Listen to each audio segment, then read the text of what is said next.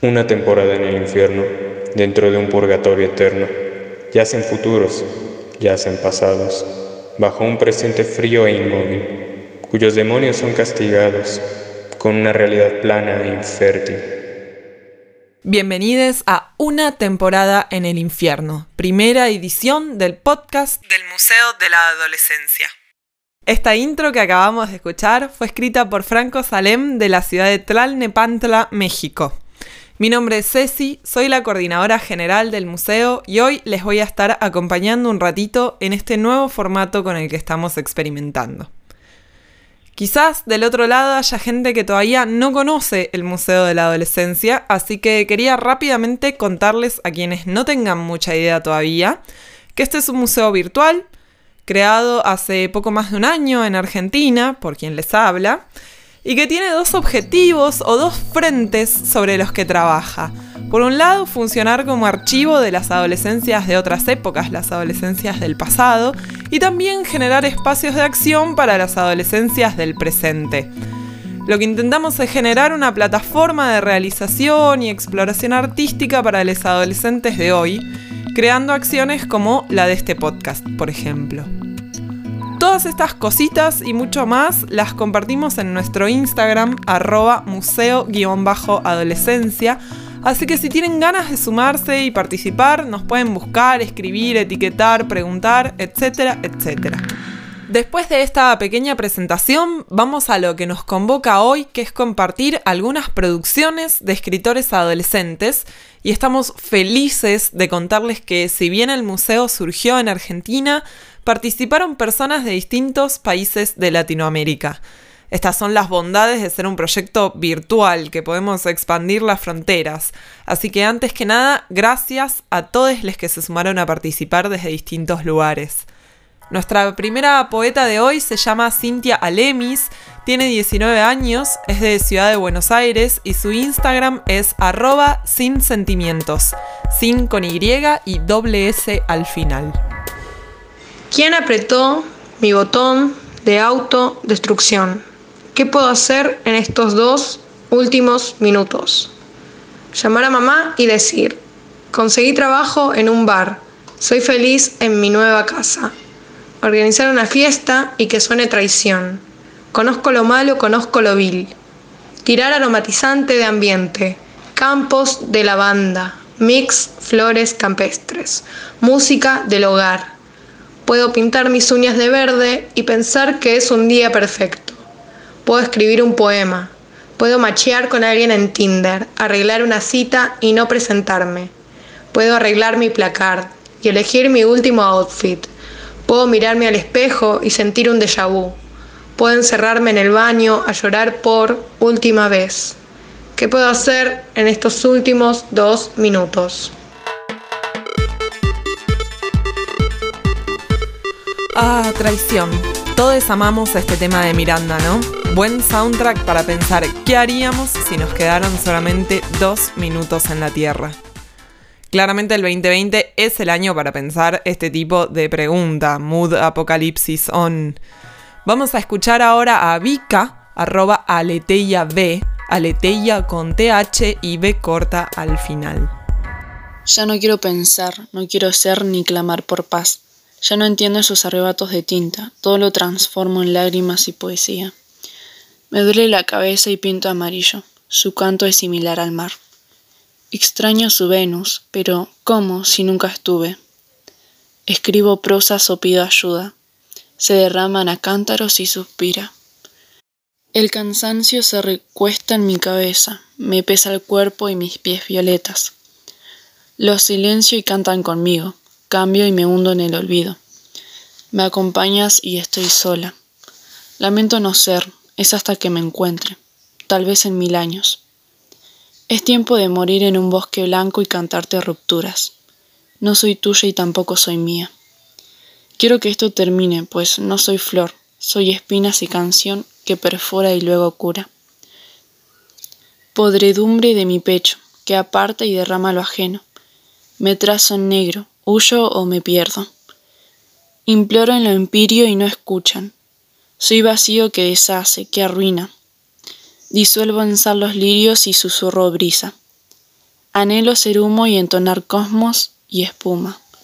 Aún no me reconozco, soy pena y ninguna. Ave de plata en invierno esperando primavera. Si yo encontrara un alma como la mía, cuántas cosas eternas le contaría. Caos y dicha. El amor, la lluvia y la música. No soy tuya, no soy ninguna. Vika tiene 15 años, es de la ciudad de La Plata, provincia de Buenos Aires, y participó de Astrolabio, el primer laboratorio artístico para adolescentes que organizamos desde el museo junto a Malva Sub-20. Es un gusto tenerla de nuevo en una actividad. Más adelante van a ir apareciendo algunos poemas de otras participantes, pero primero vamos a escuchar un poema cortito que nos mandó Agostina desde la provincia de Santa Fe. Al viento le gusta llevarse el aliento de mi café, mientras yo pienso en los pájaros. Exiliado de mí, asiento y no siento. Quizás si abro la puerta, si me atropelo, si me preparo para verme, quizás esté allí esperando. La temática de esta primera edición, Una temporada en el infierno, es un pequeño homenaje al que quizás sea el poeta adolescente por excelencia, Arthur Rimbaud. Rimbaud nació en Charleville, Francia, en 1854 y se convirtió rápidamente en lo que se suele llamar un enfant terrible. Entre los 15 y los 20 años, Rimbaud va tildando todos los casilleros del camino a ser un poeta maldito. Se escapa de su casa familiar, rechaza la poesía tradicional, viaja a París donde se codea con el círculo de artistas e intelectuales del momento, se entrega a las drogas, el alcohol y a protagonizar todo tipo de pequeños escándalos. Y por supuesto se involucra en un romance tormentoso con el poeta Paul Verlaine, que era 10 años mayor que Rimbaud. De hecho, suele considerarse una temporada en el infierno como el producto de la ruptura amorosa entre Rimbaud y Verlaine. En este año tan particular, nuestra idea fue resignificar el título de esta obra un poco con cierto melodrama extra y otro poco respondiendo a los sentimientos que nos atravesaron a todos en estos meses. Decidimos usar esta metáfora de la temporada infernal para pensar el 2020, para despedirlo con un poco de letras y de poesía. Alejandro Vasconcelos tiene 18 años y vive en Santa Cruz de la Sierra, Bolivia. Vamos a escucharlo leer uno de los poemas que nos envió para esta edición. Poesía titulada El sonido del silencio. Hay momentos en la vida que nuestro alma quiere gritar al cielo con demencia, pero en ocasiones nuestros labios no tienen el valor para decir lo más profundo. Qué tétrico que es el sonido del silencio. Los murmullos pueden consumirte el pensamiento, los susurros insaciables atormentan tu existencia, pero nada es más peligroso que el sonido del silencio. Si el alma pudiera hablar, realmente no sé si fuera algo bueno. Poder gritar los sentimientos más ocultos, que los ojos ajenos exploren nuestro rincón profundo.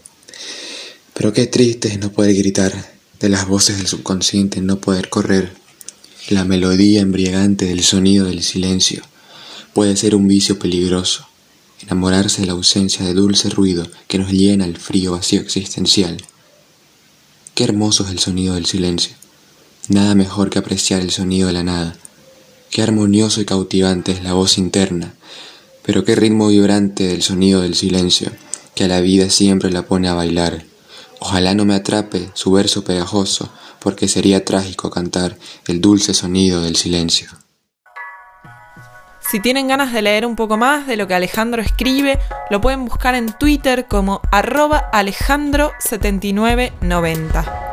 En la descripción del episodio de hoy van a encontrar el nombre de todos los participantes y sus redes sociales. La verdad fue un placer editar esta primera edición del podcast. Cada persona nos envió varios audios y tuvimos que hacer un recorte elegir un solo poema de cada uno para poder dar lugar a todos los que habían enviado su participación. Como museo, la verdad, no queríamos hacer una convocatoria con selección previa. Creemos que está bueno generar otro tipo de espacios, espacios más horizontales, y pensar que no todo tiene que ser competencia. Por eso les invitamos a buscar a los y las autores y autoras del día en redes sociales para seguir leyendo más de lo que hacen porque la verdad había muchísimo material y vale mucho mucho la pena. Emiliano Rojas Sáenz es otro de los autores de hoy.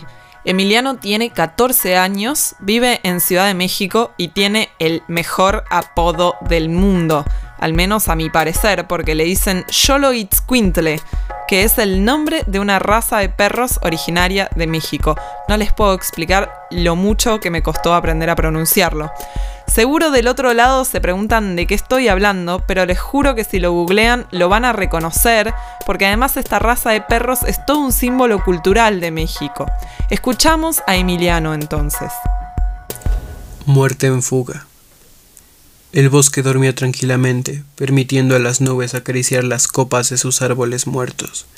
Inexplicables transeúntes destruían la paz a una velocidad inhumana, y el bosque seguía dormido. El cielo arañaba violento a la tierra, tratando de no ser expulsado del planeta, y el bosque seguía dormido. Una liebre observaba nerviosa sus alrededores, con sus ojos negros y su nariz de movimientos veloces, pero el bosque seguía dormido. Un día, preparado con experiencias nihilistas, el reloj marcó la hora correcta y el escape dio lugar. Un pie tras otro arranqué el pavimento con una fuerza que no había descubierto hasta ese momento. Un monstruo se alzó de la tierra, gruñendo y tambaleándose en búsqueda de mi regreso. Víctima de sus colmillos grises y sus ojos de luz eléctrica, caí aquella noche en la brecha de la ciudad del bosque. Con sangre pegándose a la neblina, morí en una bruma de paz entre las plantas.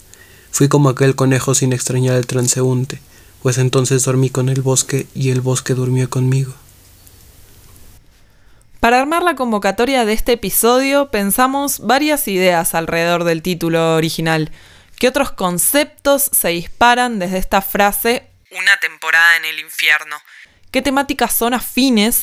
Y así fue surgiendo un punteo que incluía lo temporal, lo que duele, lo que transforma, el aislamiento, lo que finaliza, los cierres, los miedos.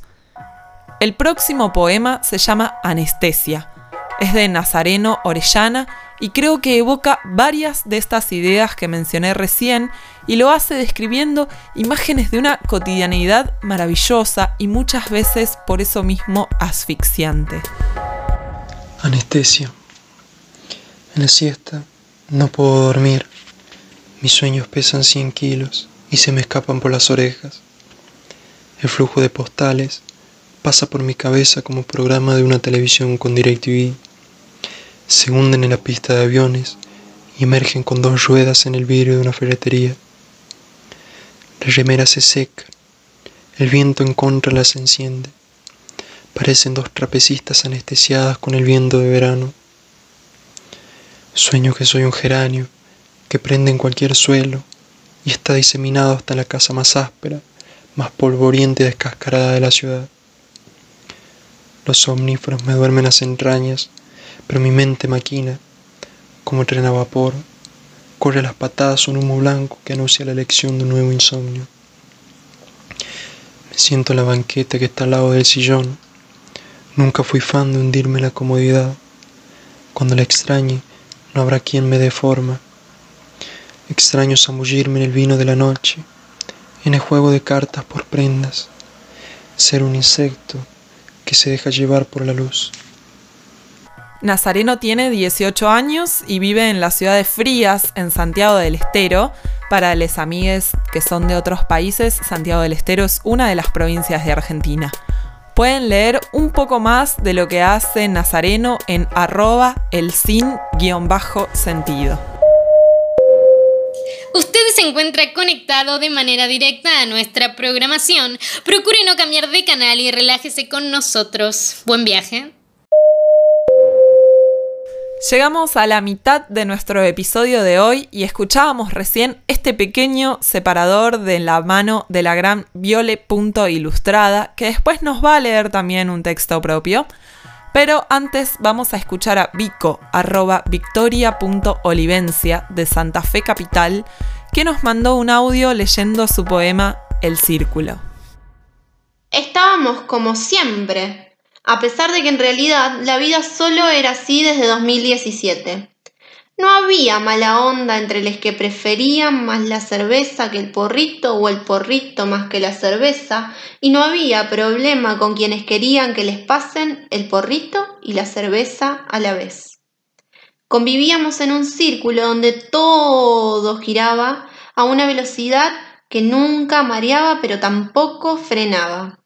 Un círculo que no hacía ruido, porque todos sus engranajes estaban perfectamente engrasados.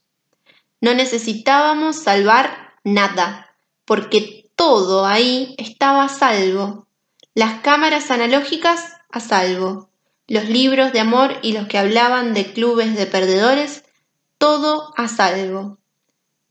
En la plaza en el verano hacíamos el Festival del Viento y del Dolor, un festival que se trataba de festejar con aplausos cualquier viento que aliviara el calor que nos causaba bailar, y bailábamos para festejar que así el dolor pesaba menos.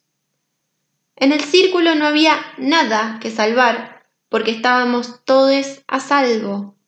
Teníamos en la muñeca derecha un botón rojo de emergencia que podíamos tocar y empezaba a sonar una canción que decía que todo iba a seguir más o menos bien.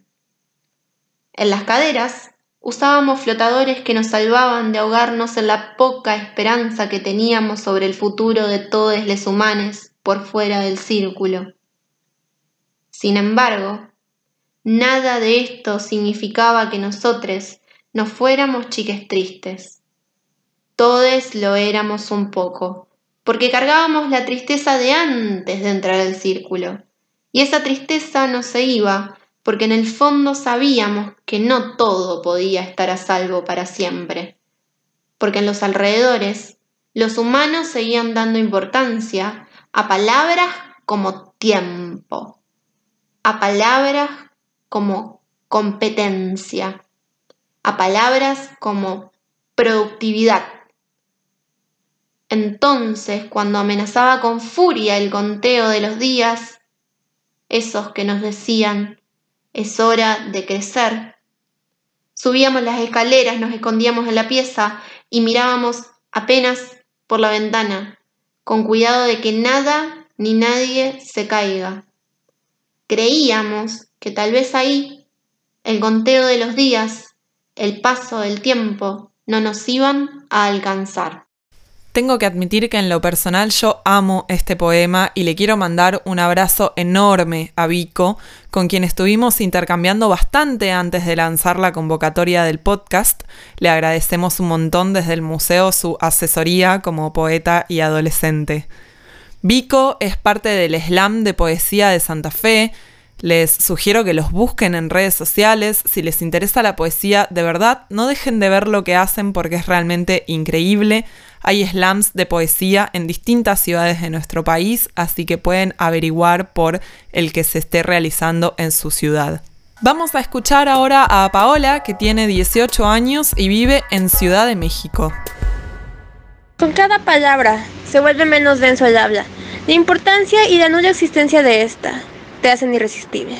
La atención por la mera acción, el desconocimiento general. Sus rostros casi no los recuerdo, son tantos que inundan mi teléfono. Me hago con ellos en una soledad disfrazada de atención, siendo el payaso de la fiesta de un montón de sonrisas juguetonas en otros idiomas, donde pretendemos ser mejores, aunque solo somos niños crecidos de bello esparcido, de piernas delgadas ahora musculosas, brazos que parten cabezas y audífonos caros, ojos coloridos en los diversos algo perversos, aburridos, un poco aturdidos, para sentir los amoríos que nos da el rocío. No solo desde México y Bolivia nos llegaron poemas, desde Colombia, Camila Ruiz Ávila nos mandó un audio leyendo la historia de Dios. Las veces que me imaginé el infierno, me encontraba tranquila, quietecita, como a la espera de algo. ¿Cuántas veces de chico te advierten de la maldad y solo la bondad parece ser digna de un abrazo? No te tragues ese dulce. No si es un desconocido quien te lo da. Y yo, Sigo preguntándome si podría distinguir a alguien con los ojos cerrados. Dios en su soledad, tranquilo, quietecito, se imaginó al infierno, y le emocionó tanto la idea que la escribió para que nosotros también la gozáramos. Qué desdicha. Han convertido su historia en manual. Él y yo lo sabemos, y por eso él llora, y entonces crecen flores en el infierno. Las personas le temen al ocaso, y todos los días se prometen iniciar. Las promesas parecen piedras atascándose en nuestras gargantas. Ha de ser por eso que ahora nos toca cubrirnos la boca. Encerrados en casa. Qué privilegio. Hemos aprendido a cuidar de nuestros demonios y les hemos puesto nombre para que jamás nos olviden. Hay huellas que el cielo borra y el infierno guarda. El mundo podría acabar justo ahora y al instante nos volveríamos a encontrar en la soledad, imaginando una vida en el infierno, disculpándonos con Dios por haber malinterpretado su historia, y todos lloraríamos, y se llenarían los ríos en el cielo, y mutaríamos a peces que sueñan con ser humanos. Muchos de los textos que estamos escuchando son poemas que sus autores ya tenían, pero otros se escribieron especialmente para la convocatoria y eso como museo nos llena de emoción. Ya estamos pensando en la temática del próximo, así que estén atentos y atentas del otro lado, que dentro de poco se viene una nueva convocatoria. Vamos a escuchar ahora una visión distinta sobre la idea del infierno, esta vez en la voz de Iván.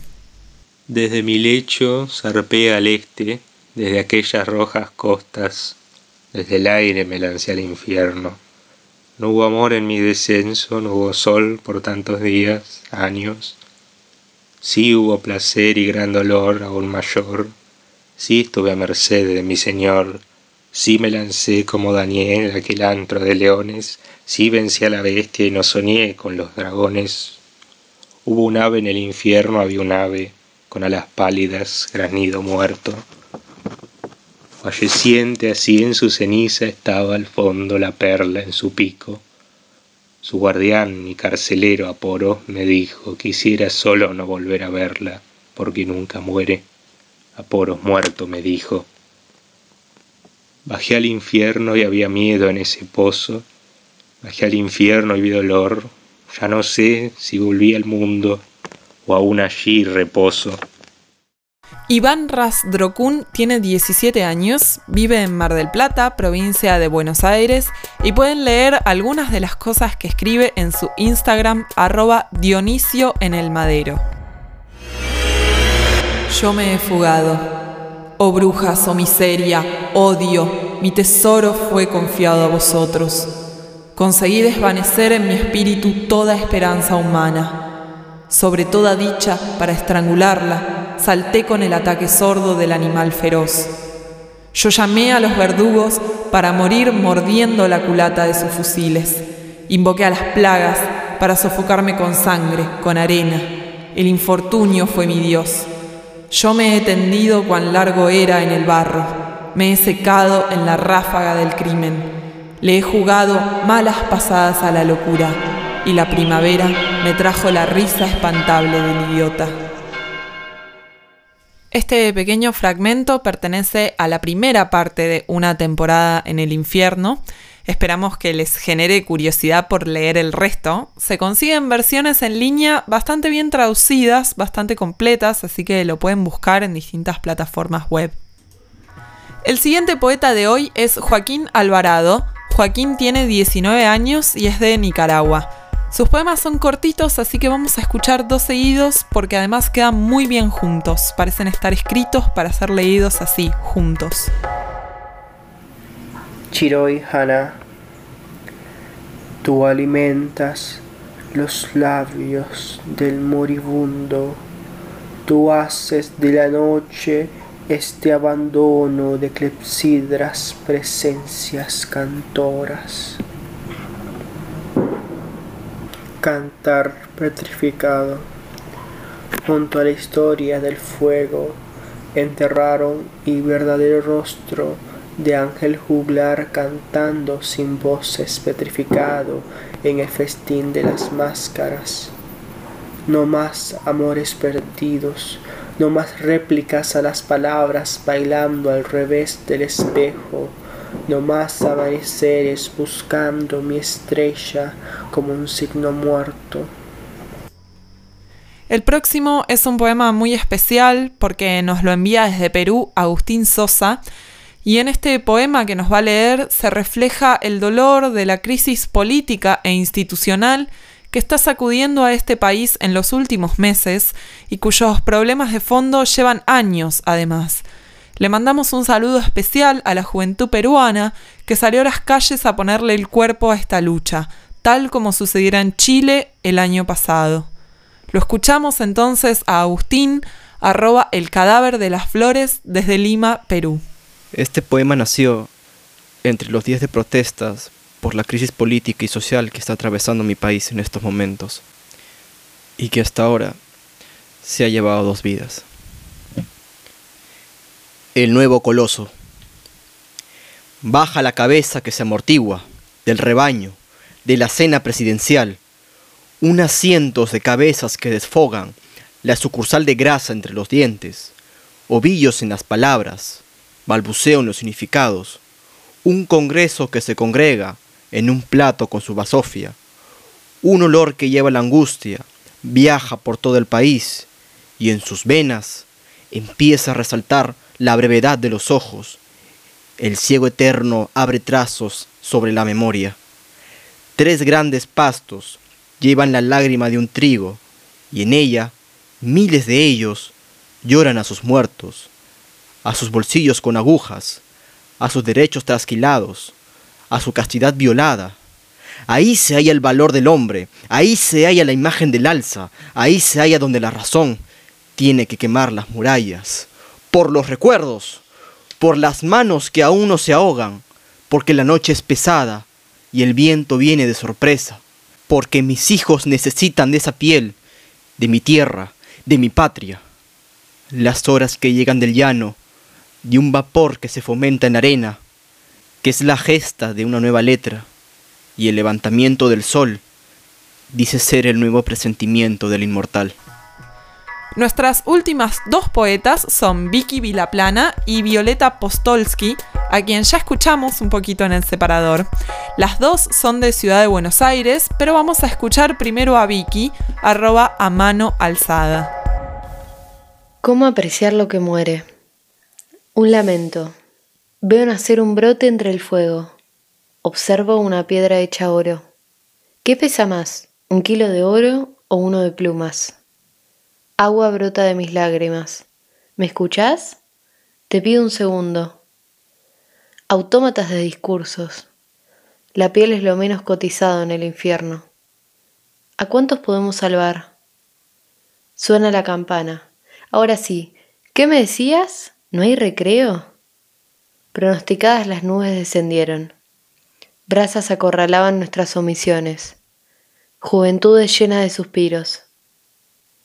¿Quiénes quedaron encerrados en el infierno? Llegamos al final de esta primera edición. Para cerrar vamos entonces a escuchar a Violeta, pero antes algunos avisos y agradecimientos. En primer lugar, si les gustó este episodio, si les dieron ganas de participar, de compartirnos algo o hacernos alguna propuesta, recuerden que nos pueden encontrar en Instagram como arroba museo-adolescencia.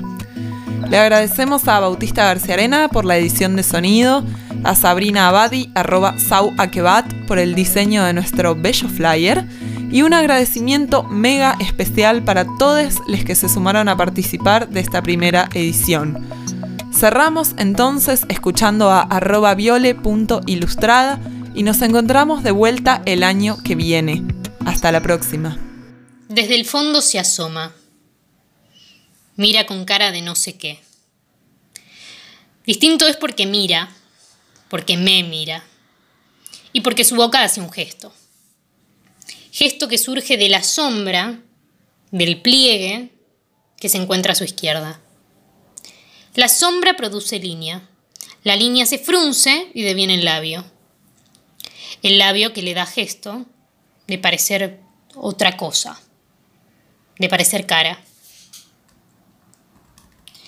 Encima de ella hay otra línea, más que línea remolino, abolladura o cordillera. Pero, por puro posicionamiento, nariz. Nariz de un viejo, de un viejo sin ojos que tiene un gorro, un gorro que parece de paja.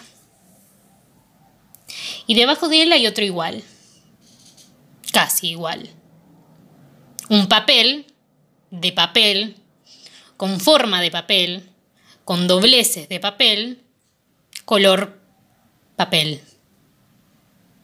Como el viejo de papel, tiene un gorro que parece de paja, que parece un agujero, un agujero negro en su cabeza de papel.